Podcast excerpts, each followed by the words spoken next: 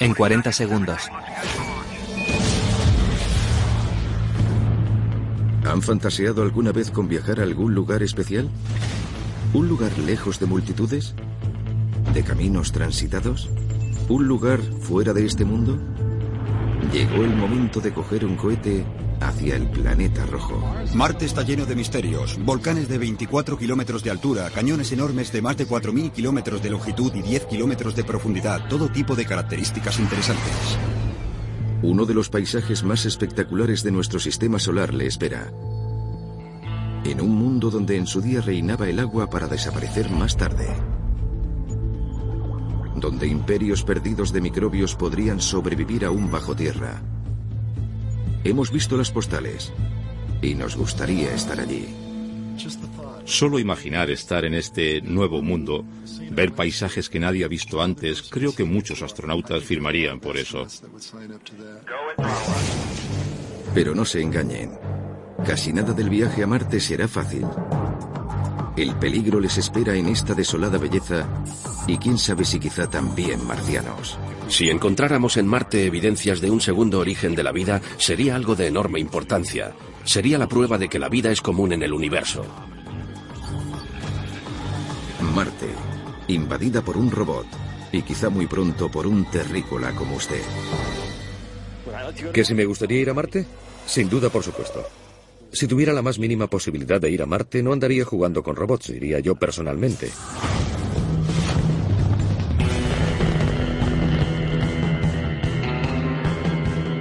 Habido nunca mejor ocasión para aventurarse donde ningún ser humano ha llegado antes.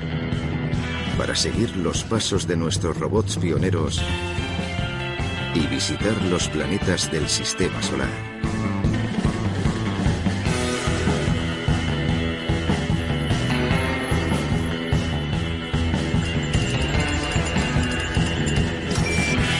La guía de los planetas del sistema solar, Marte.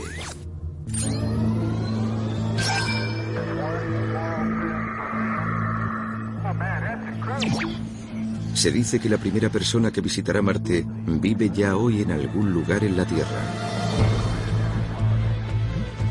Imagínese que fuera usted. ¿Qué necesitaría saber? ¿Cómo podría llegar hasta allí y qué debería meter en la maleta? ¿Qué vistas no se debería perder? ¿Y qué debería evitar? Considere esto su guía personal de viaje para explorar el planeta rojo.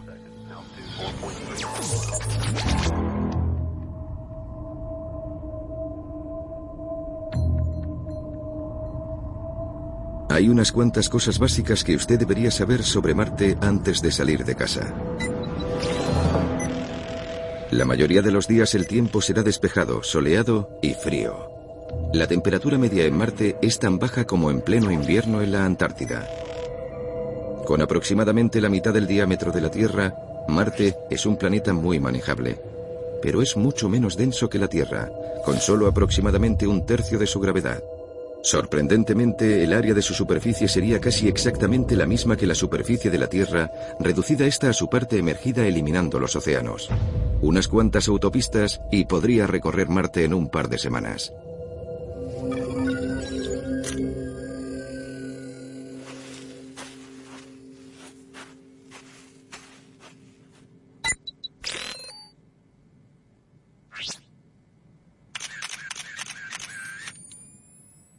Y recorrer Marte es exactamente lo que el científico planetario Steve Squires ha estado haciendo desde el 2004.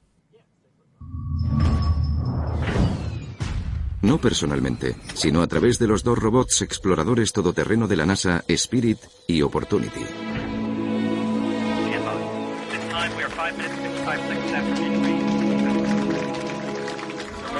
No había visto nada igual en mi vida. Para nosotros aquí en la Tierra, las instantáneas enviadas por estos exploradores adelantados son lo siguiente mejor a estar sobre la superficie de Marte con un traje espacial.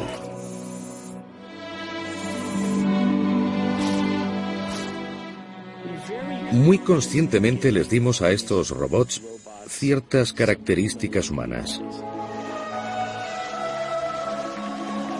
Las cámaras están aproximadamente a esta altura del suelo. Están a la misma altura que los ojos de un ser humano y es La experiencia visual que se obtiene mirando las fotografías obtenidas por los rovers es intencionadamente la misma que se obtendría mirando por el visor del casco de un traje espacial estando en Marte. Yo creo que si colocáramos a alguien de mi equipo, cualquiera de los que llevan trabajando en esta misión todos estos años, en el fondo del cráter Eagle o en la cima de Husband Hill, miraría a su alrededor y diría, sí, esto es exactamente, esto es lo que me esperaba. En las cuatro décadas desde que nuestros robots empezaron a llegar, la en su día bola borrosa en el extremo de nuestros telescopios ha sido poco a poco enfocada hasta convertirse en un planeta rojo que podemos comprender. Y no es un lugar muy acogedor. El problema es una atmósfera tan tenue y fría que el agua existe solo en forma de hielo en la superficie y de vapor en el aire, no en forma líquida en la superficie. Es probable que vea algunas pequeñas nubes en el cielo, pero no se moleste en llevar un paraguas. El planeta es más seco que el desierto más polvoriento de la Tierra, y no ha caído aquí ni una gota de lluvia en millones, quizá miles de millones de años. Algo que me fascinó es que podíamos ver valles serpenteantes por toda la superficie, que claramente habían sido excavados por corrientes de agua. Eso nos indica que en el pasado era muy diferente. Y no solo eso, era diferente hasta el punto de ser más propicio para la vida de lo que hoy es. Es algo que encuentro muy convincente.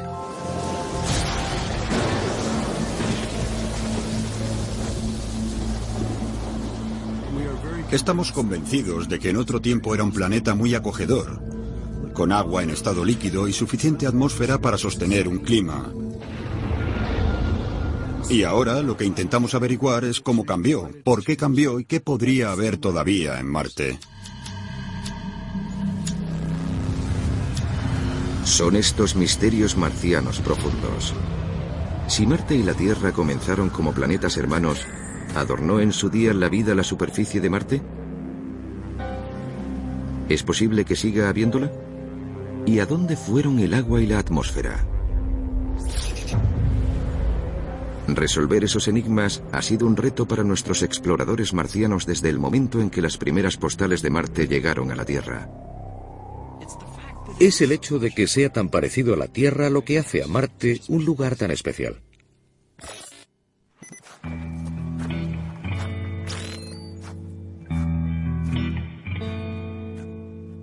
La Odisea marciana de Steve Squires le ha llevado de polo a polo, visitando aquellos lugares en la Tierra que comparten al menos algunas de las características de Marte. Son extremadamente áridos, extremadamente fríos o extremadamente yermos. Death Valley, Valle de la Muerte, es uno de sus preferidos. Este es un lugar muy interesante, es un lugar al que llamamos Colina de Marte. Encontramos este lugar hace unos 20 años. En aquel tiempo los únicos aterrizajes que habían tenido lugar en Marte con éxito eran los de las sondas Viking que aterrizaron en lugares muy parecidos a este. Con el fin de planear las misiones a Marte en curso y probar las cámaras y demás equipo, la NASA necesitaba un buen doble de Marte y lo encontraron en la colina de Marte. A simple vista, la principal diferencia entre Marte y este paisaje sería el color. El color del cielo, el color de las rocas y el color de la Tierra. Los colores en Marte se mueven en una paleta de colores muy estrecha. La paleta de colores aquí está basada en el óxido, ricos en óxido de hierro.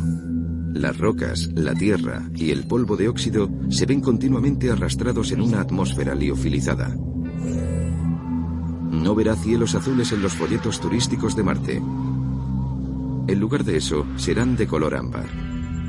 Las partículas de polvo no solo añaden un color sonrosado al cielo, también esparcen la luz del sol de manera que ponen del revés el color del cielo marciano a los ojos humanos. Rojo de día y azul al amanecer y al anochecer. Esto es una puesta de sol vista por el Spirit. Un sol frío azulado cayendo sobre un horizonte alienígena lejano. Mirando hacia arriba, al cielo despejado y estrellado desde la superficie, verá las dos diminutas estrellas de Marte, Phobos, y la más pequeña aún, Deimos. Con toda la gracia de una patata espacial y de apenas 27 kilómetros de longitud, Phobos ha sido señalada como un potencial primer paso para la primera misión tripulada a Marte. Un ensayo antes de intentar el viaje arriesgado y ávido de combustible al planeta más abajo.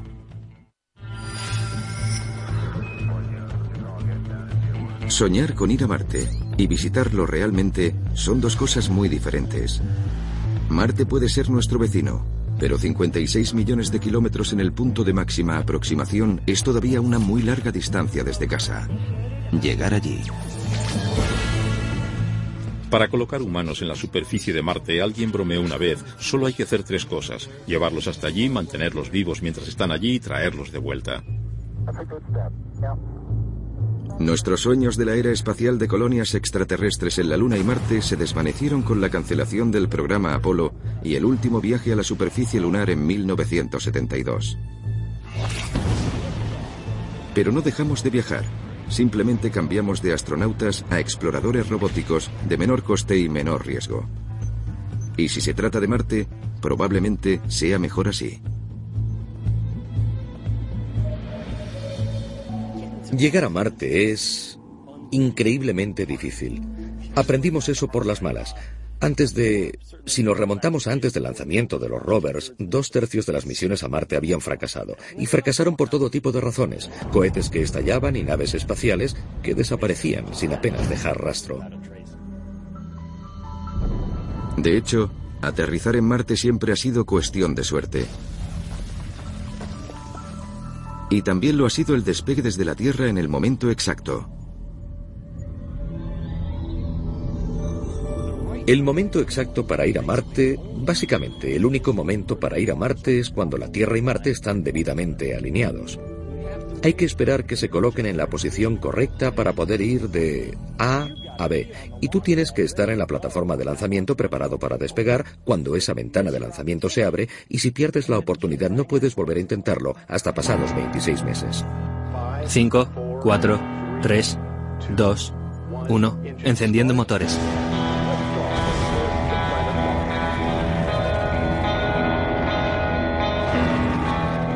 Si tiene la suerte de poder reservar un vuelo en el primer cohete al planeta rojo, más vale que meta todo lo necesario en la maleta. El viaje solo de ida dura como mínimo seis meses y será sin retorno si se olvida algo. Podemos ir a la Luna y volver en una semana. Se tarda unos tres años en ir a Marte y regresar. Hay que llevar comida, hay que reciclar el oxígeno para respirar y el agua. De manera que es una empresa de una gran envergadura.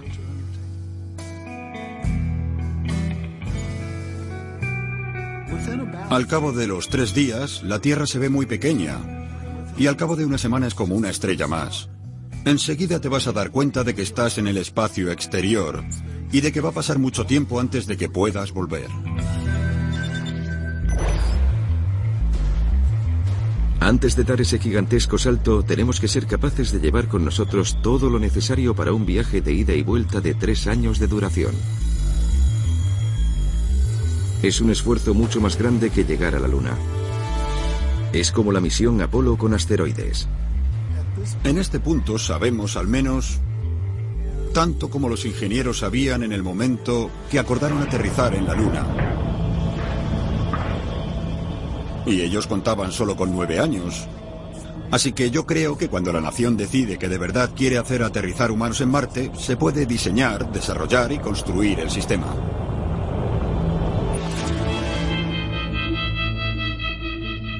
A toda marcha hacia el futuro. Después de seis meses cruzando la negritud del espacio, las cosas de repente se ponen más interesantes. Una combinación de alta velocidad de aproximación, tenue atmósfera y dos veces la gravedad de la Luna convierten a Marte en uno de los lugares de más difícil aterrizaje de todo el sistema solar, incluso para los robots. Alcanzas el techo de la atmósfera marciana y vas a Mach 27. 27 veces la velocidad del sonido, y en el caso de nuestros vehículos, desde que alcanzamos el techo de la atmósfera hasta que estuvimos rebotando en la superficie con los airbags, pasaron 6 minutos. Es una velocidad endiablada. Se utiliza un escudo térmico hasta que se alcanza el Mach 2, el doble de la velocidad del sonido, y entonces se despliega un paracaídas supersónico. Es todo muy complejo y tiene que ocurrir en el momento exacto. Lo peor de todo es cuando entras en contacto con la superficie marciana. No hay pista, ¿vale? No hay un lugar perfecto para aterrizar y no puedes controlar muy bien dónde vas a descender. Así que vas a descender en un campo lleno de rocas como este. ¿Cómo garantizas que tu nave espacial de mil millones de dólares va a sobrevivir al aterrizaje? Lo que a nosotros nos funcionó con nuestros rovers fueron unos airbags gigantescos. Votaron, votaron, votaron y al final los vehículos se detuvieron. Las Viking utilizaron motores de cohete y se posaron suavemente en la superficie. Tuvieron suerte, tuvieron muchísima suerte. Aterrizaron en un campo de pedruscos como este, pero ninguno sobresalía tanto para atravesarle la panza y todo salió bien. Tienes que ser bueno y tienes que tener suerte.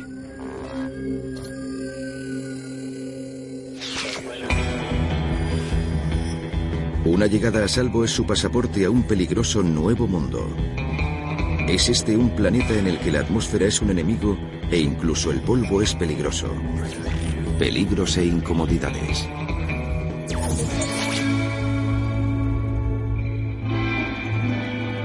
¿Quiere salir a disfrutar del paisaje o recoger algunas rocas? Por muy familiar que parezca tras la portilla, Marte es un alienígena peligroso. El lado bueno es que la baja gravedad le proporcionará una capacidad de salto increíble. El lado malo, la casi completa falta de atmósfera. Esto no es como en casa. Aquí no hay nada que respirar. Para encontrar en la Tierra condiciones similares de baja temperatura y presión, tendría usted que viajar hasta a tres veces la altura en la que suele moverse un avión comercial, hasta la frontera misma del espacio. El científico planetario Bob Brown puede demostrar por qué no debería usted quitarse el casco cuando visite Marte. Tenemos este vaso de precipitación lleno de agua. Lo encerramos en esta pequeña cámara. Aplicamos la manguera de vacío y sacamos el aire del interior de la cámara.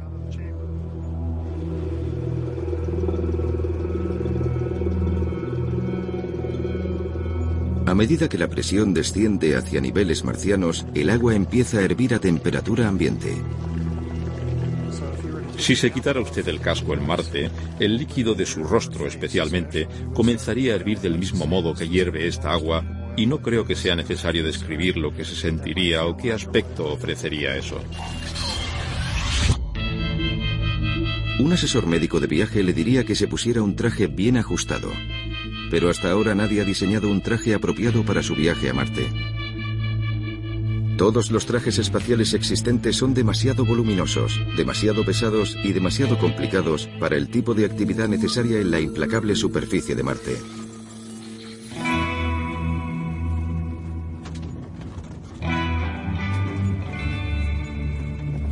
Como Steve Squires, el científico planetario Chris McKay también recorre las regiones remotas de la Tierra semejantes a Marte. Aquí, en los áridos montes Flinders de Australia, en busca de las formas de vida extrema que podríamos encontrarnos en Marte. Organismos como la bacteria que mancha de verde el interior de estas piedras del desierto.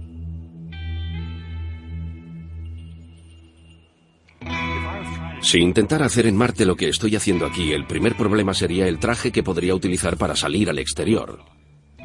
Algo que aquí se da por hecho. Aquí me levanto por la mañana, me pongo una camisa y unos vaqueros y salgo. Tiene que ser algo práctico, fácil de usar. Muchas veces he trabajado en el exterior, en la Antártida o en el Ártico, y me he tenido que quitar los guantes porque estaba haciendo algo que requería esa excelente capacidad humana de tocar y sentir y agarrar. De manera que mi petición a los ingenieros es, dadme un traje espacial con guantes que me mantengan caliente y presurizado, pero que me permitan utilizar las manos. No solo querrán mover los dedos, también querrán desplazarse en Marte. El rover eléctrico lunar de la NASA es un prototipo para futuras misiones a la Luna y Marte. Es mitad vehículo y mitad traje espacial. Me imagino allí en un vehículo de este tipo contemplando la Tierra en la distancia y decidiendo salir del EVA. Y estar botas en superficie en solo 10 minutos, lo cual sería un logro extraordinario.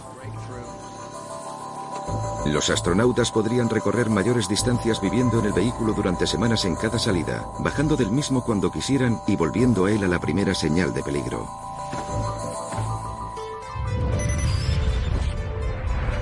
Marte no tiene un campo magnético fuerte como la Tierra, de manera que hay radiación solar y radiación cósmica que va a atravesar los trajes espaciales. Un astronauta podría recibir un aviso de la llegada de una tormenta solar con 30 minutos de antelación, pero menos predecible es el riesgo de ser alcanzado por un meteorito. Estudios recientes basados en los recuentos de nuevos cráteres indican que cada año se registran hasta 200 nuevos cráteres en la superficie de Marte. Tampoco está garantizado que las lunas de Marte permanezcan en su lugar. Los días de Phobos están contados. Posiblemente en su día un asteroide que se desvió acercándose demasiado. La Luna está atrapada en un abrazo gravitacional fatídico. Cada siglo que pasa se acerca 1,8 metros más a su muerte. Se espera que dentro de unos 50 millones de años se produzca su destrucción.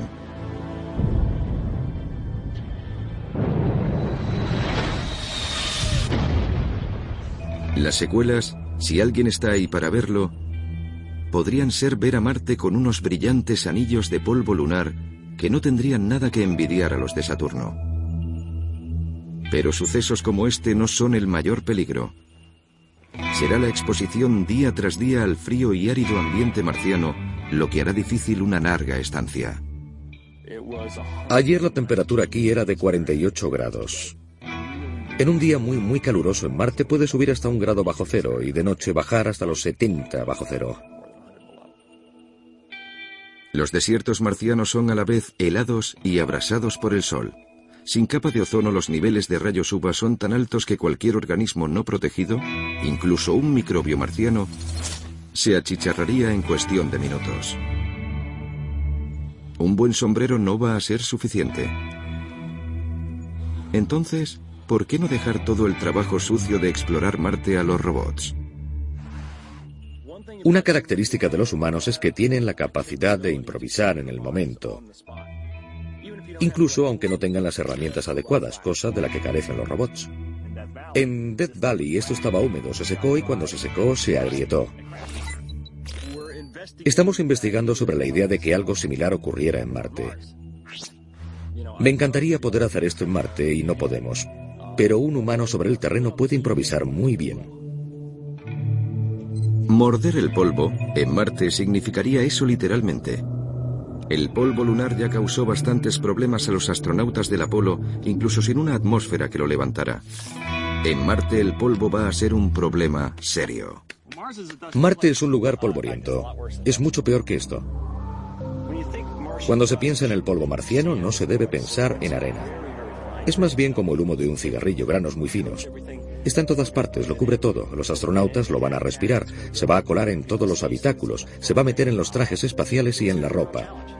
Va a ser un gran problema. Creo que vamos a tener que trabajar mucho para encontrar la manera de resolverlo, porque ese es algo terrible.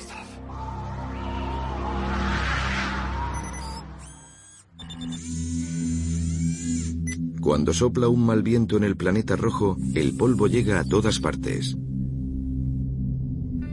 Una vez cada tres años aproximadamente, las tormentas locales se convierten en globales y el polvo puede impedir la visión durante meses. Y ocurrió la primera vez que conseguimos poner una sonda espacial en órbita con éxito en 1971. Cuando la Mariner 9 llegó al planeta había una gigantesca tormenta de polvo que envolvía completamente la superficie. No podían ver nada, nada excepto polvo. Y cuando el polvo empezó a retirarse, de repente aparecieron esos puntos. Eran tres alineados. ¿Qué demonios es eso? Y resultaron ser las cimas de los tres grandes volcanes de Marte. Y fue entonces cuando empezamos a darnos cuenta de lo variado del terreno y la topografía de Marte. Aquel fue el momento en que Marte comenzó a revelarse. Un mundo con una historia secreta y un paisaje espectacular en consonancia.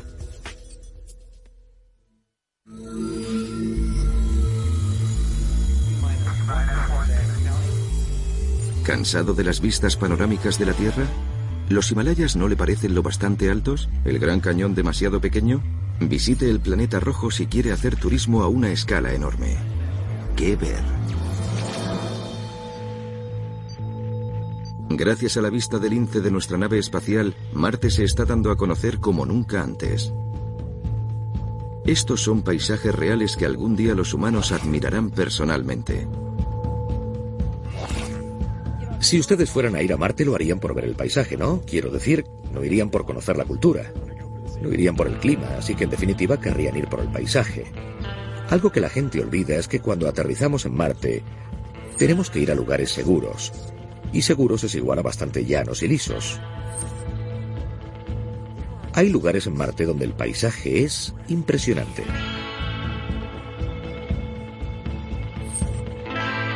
He aquí una parte de Marte que es cualquier cosa menos llana y lisa. El espectacular Valles Marineris. Este sistema de cañones colosal, más de 4.000 kilómetros de longitud y 10 kilómetros de profundidad, es probablemente el accidente geológico más grandioso de todo el sistema solar. Es claramente un destino imprescindible dentro del planeta rojo. Como ser humano, es el puro gigantismo de Marte lo que impresiona. El Valles Marineris supera al Gran Cañón. Y si has visto el Gran Cañón, nunca lo olvidarás. Es tan colosal que el Gran Cañón sería fácilmente engullido por una de sus ramas laterales más pequeñas. Estamos hablando de algo de una longitud igual a la anchura de los Estados Unidos o de Australia. Yo creo que el Valle Marineri sería el lugar a visitar construir ahí una cabaña en el borde para poder mirar el interior. La atracción va mucho más allá del esplendor paisajístico. Más profundo incluso que el mismo cañón es el misterio que rodea su formación. Esta fisura gigantesca, en su día ocupada por lagos inmensos, debió ser barrida por corrientes de proporciones bíblicas. Puedes hacer cálculos de cuánta agua tuvo que correr para excavar eso y te salen como 100, 200 ríos amazonas vertiendo agua a la vez. Grandes, enormes cantidades de agua recorriendo la superficie. La otra gran atracción de Marte es el volcán más grande y montaña más alta del sistema solar. El monte Olimpo se eleva hasta los 27 kilómetros, tres veces la altura del Everest. Su base ocupa más terreno que la superficie del Reino Unido y la enorme caldera en su cima podría fácilmente tragarse Londres, París y Nueva York. Las cosas tienden a ser grandes en Marte, yo creo que en parte es porque el planeta tiene menor gravedad. Cuando se apila lava se puede apilar tres veces más alto, porque la gravedad es tres veces menor, antes de que empiece a colapsar por su propio peso. Marte es un mundo mucho más activo de lo que se había pensado. Vemos corrimientos de polvo, barrancos excavados recientemente por corrientes de un líquido misterioso. Y esta región tan peculiar se cree que es un mar congelado rápidamente con fósiles de iceberg incluidos. También hay glaciares, geológicamente recientes, pero ahora enterrados bajo una capa protectora de polvo, esperando el siguiente cambio climático. Sin embargo, la mayoría de las características más distintivas de la superficie de Marte se esculpieron mucho más atrás, en los viejos tiempos. Ciertamente algo ocurrió en la historia temprana de Marte que provocó grandes corrientes de agua. Y naturalmente la gente se preguntó, ¿con toda esa agua pudo haber océanos en el pasado? ¿Pudo haber entornos parecidos a los entornos donde surgió la vida en la joven Tierra?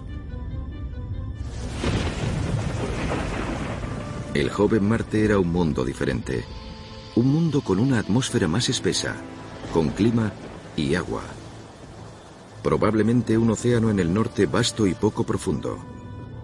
Este era en realidad el momento de viajar a Marte, cuando no se necesitaba un traje espacial, quizás solo unas botellas de oxígeno y ropa de abrigo.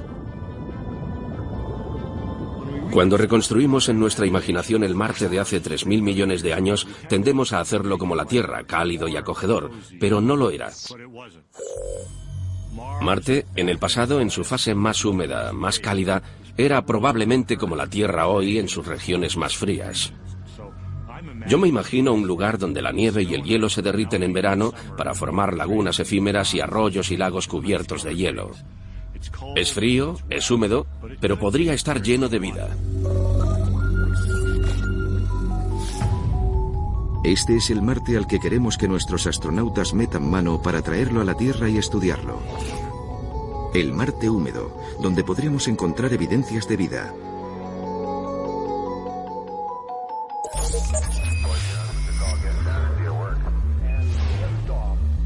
La cuarta roca más cercana al Sol siempre ha tenido una carta especial que jugar.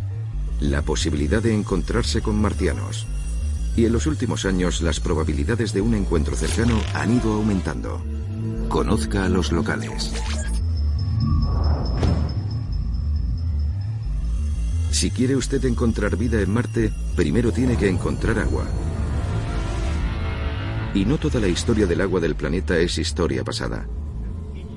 Había muchas evidencias subterráneas congeladas detectadas desde sondas orbitales, pero los científicos siempre han necesitado tocar y probar para estar seguros.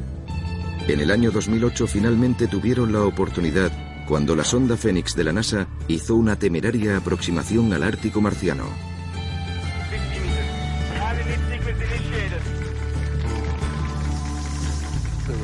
Nunca en mi vida había sentido tanta emoción como entonces, cuando se aterrizó a salvo en Marte. Había vivido lo opuesto, había vivido un aterrizaje que fracasó y no quería volver a vivirlo.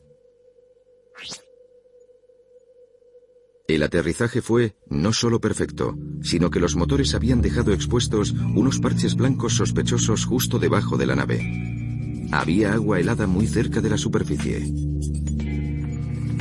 Encontramos hielo y descubrimos que el terreno en contacto con él contiene carbonato cálcico, un compuesto que se forma en presencia de agua líquida. Si había habido humedad, queríamos buscar nutrientes, fuentes de alimento que pudieran sostener microbios. El hielo es prueba de una valiosa fuente para cualquier forma de vida aferrada aún bajo la superficie y para futuros viajeros.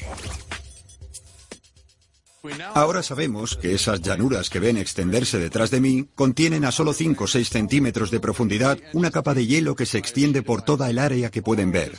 Una gran pista de hielo para un hipotético equipo de hockey en Marte. Tan solo se necesitaría una escoba.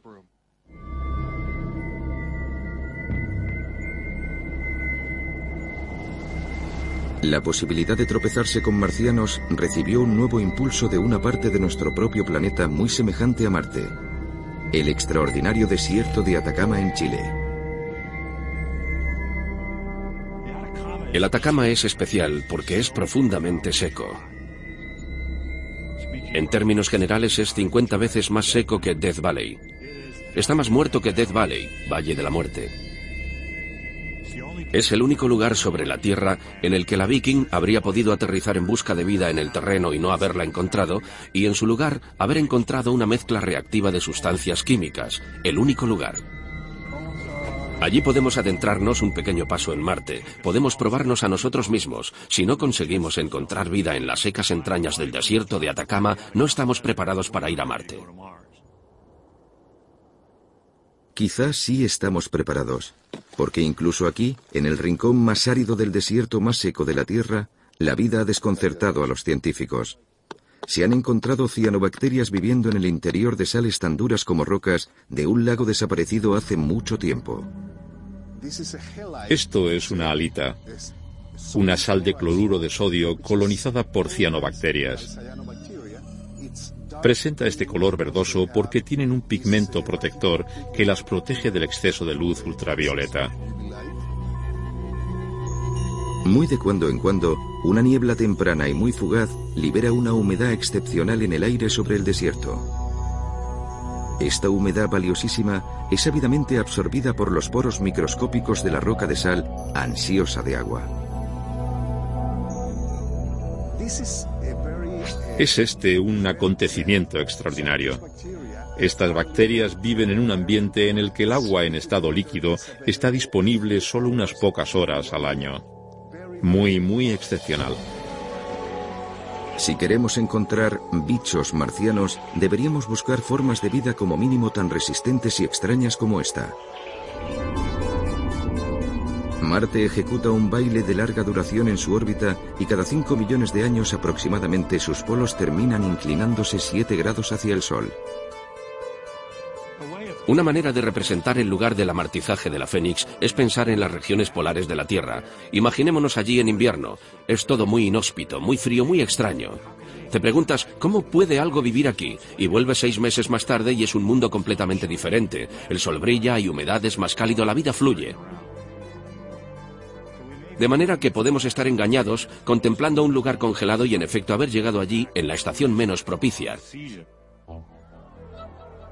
Sabemos que en la Tierra algunas bacterias pueden sobrevivir congeladas durante millones de años. También que pueden nutrirse de perclorato, la sustancia química altamente reactiva que la Fénix encontró en suelo marciano. Presumiblemente, si hubiera habido vida en el lugar de aterrizaje de la Fénix, habría aprendido el mismo truco, de forma que podría haber organismos que se alimentaran literalmente de las rocas, reaccionando con el perclorato bajo la superficie, protegidos de la luz ultravioleta, viviendo estupendamente hace 5 millones de años. Se acabó la fiesta cuando todo se congeló, pero dentro de otros 5 millones de años la fiesta podría reanudarse cuando el verano marciano llegara a la región polar del norte y el hielo se fundiera transformándose en agua. La fiesta podría no haberse terminado en todas partes. Se ha detectado gas metano, tanto por las naves orbitales como por telescopios en la Tierra. Es químicamente imposible que el metano pueda sobrevivir mucho tiempo en la atmósfera marciana, con lo cual ha tenido que ser liberado recientemente. Veamos, ¿qué produce metano? Las vacas producen metano. No es nada probable que sean vacas o microbios. Muchos tipos de microbios pueden liberar metano. Hay procesos geológicos que pueden liberar metano. Los volcanes pueden liberar metano. De forma que el simple hecho de que haya metano no significa vida. Pero en todo caso, el metano nos dice que Marte es un planeta activo. Es o bien geológicamente activo o biológicamente activo, o ambas cosas. La liberación de metano parece ser estacional y relacionada con áreas en las que se sospecha de la existencia de hielo bajo la superficie. El hielo expuesto en cráteres recientes ha demostrado que el agua se oculta no solo cerca de los polos, sino mucho más cerca del Ecuador. Está muy claro ahora que si las sondas Viking hubieran excavado 10 centímetros más, habrían llegado a esta capa de hielo y quizá habrían arrojado una conclusión muy diferente sobre la vida en el planeta rojo.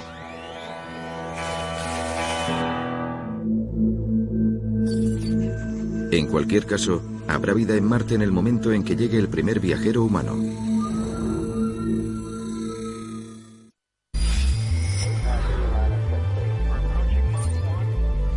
El hecho de que no haya vuelos programados a Marte no ha impedido que los hombres se preparen para el viaje. Y para un vuelo de estas características, la planificación es esencial. Siguientes pasos.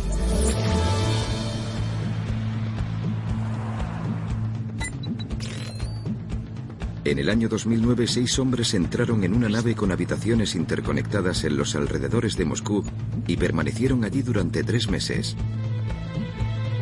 Se aprovisionaron de alimentos y bebieron agua reciclada. La única comunicación con el mundo exterior era electrónica con un retardo de 20 minutos. La idea era simular un viaje a Marte.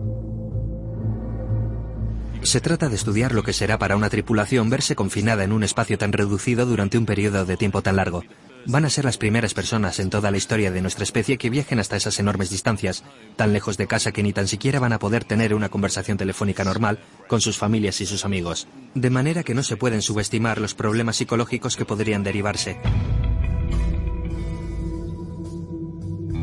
No hay lugar para la improvisación en un viaje de estas características, ni mental ni de ningún otro tipo. Una vez en Marte lo más probable es que quedes allí varado durante un año o más, esperando una ventana de oportunidad para regresar a casa. Y al contrario que en el caso de un robot, las esperanzas y temores de todo el planeta viajarán contigo. Yo creo que los humanos a la larga van a hacer un mejor trabajo explorando Marte del que puedan hacer los robots. Los robots se mueven muy despacio. Lo que la Spirit y la Opportunity han hecho en cinco años en Marte, probablemente lo podrían hacer dos astronautas en solo una semana.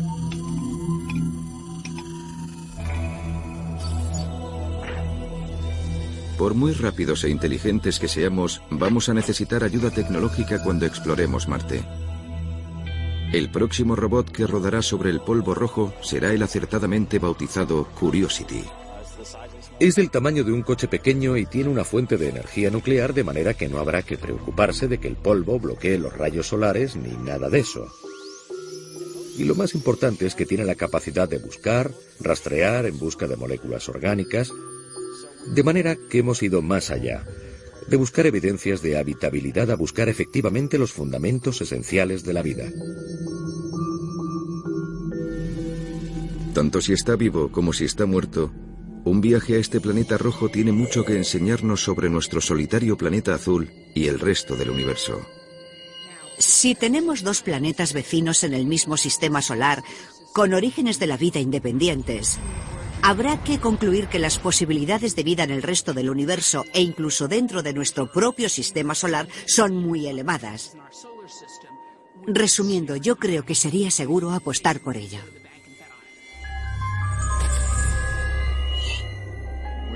No vamos a ir a Marte solo en busca de vida. Vamos a ir a Marte en busca de una segunda génesis de la vida. Lo que nos gustaría encontrar es algo diferente a nosotros, que no tenga la misma historia genética, el mismo código genético que tenemos nosotros. Y desde mi punto de vista, cuanto más extraño, mejor. La segunda posibilidad es que encontremos vida en Marte y... Dios mío, tiene el mismo código genético que nosotros. Utiliza el ADN. Demasiada coincidencia. Serían como nuestros primos. La vida o surgió en la Tierra y se trasladó a Marte, o más probablemente se originó en Marte y fue transportada en el pasado a bordo de un meteorito o un cometa hasta la Tierra, y entonces nuestro planeta natal sería Marte.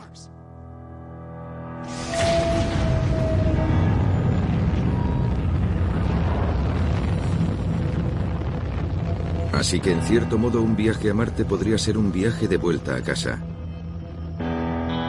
Nuestros antepasados han hecho ese tipo de viajes audaces antes, cuando salimos de África, cuando navegamos más allá del horizonte.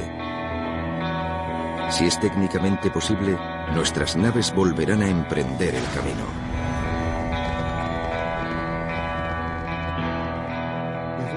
Siempre hemos querido saber qué había al otro lado de la siguiente colina, y Marte es ese otro algo, al otro lado de la colina.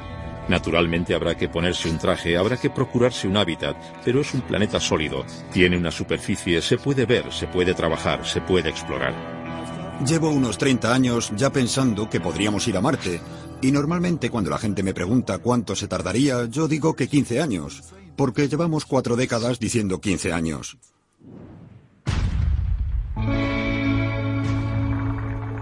Una misión humana a Marte no puede tener lugar a tiempo para mí. Verá, yo, yo soy un hombre de robots, es lo que hago en mi carrera, construir robots y enviarlos a Marte. Pero también creo que enviamos aparatos a Marte por otras razones ajenas a la ciencia. Nuestros rovers Spirit y Opportunity fueron construidos por gente que como yo crecieron en los 60 viendo, siendo niños, a la Mercury, la Gemini, la Apollo en televisión y soñando con enviar naves espaciales a Marte algún día. Y lo estamos haciendo. Y creo que cuando la gente vea a los primeros exploradores humanos en la superficie de Marte, van a sentirse igualmente inspirados para hacer cosas que ahora mismo ni puedo imaginar.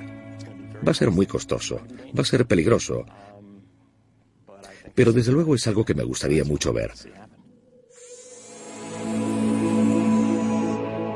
Me encantaría ver huellas de pisada sobre las huellas de las ruedas.